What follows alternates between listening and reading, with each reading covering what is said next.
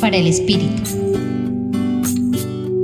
Seguramente, ante lo que está demandando el mundo hoy, puede estar siendo muy común para nosotros escuchar la recomendación de tener o andar con cuidado, también de atender lo fundamental y volver la mirada a la esencia de la vida.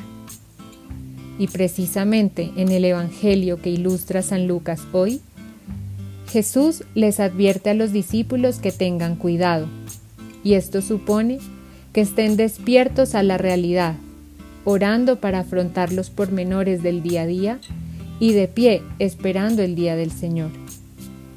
Tener cuidado requiere una actitud constante de estar revisando la vida para discernir el paso de Dios en cada momento, para atender y comprometernos con lo que nos acerca a Dios y descentrarnos de lo que nos aleja de Él. Estar de pie cuidadosos a la espera del llamado implica firmeza y determinación en nuestras apuestas. Implica todos los días, sin descuido, hacer vida el mensaje del reino.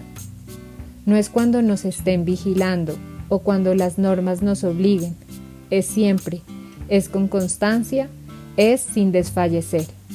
Acompañó su reflexión Marcela Caicedo Vela desde el Centro Pastoral San Francisco Javier de la Pontificia Universidad Javeriana.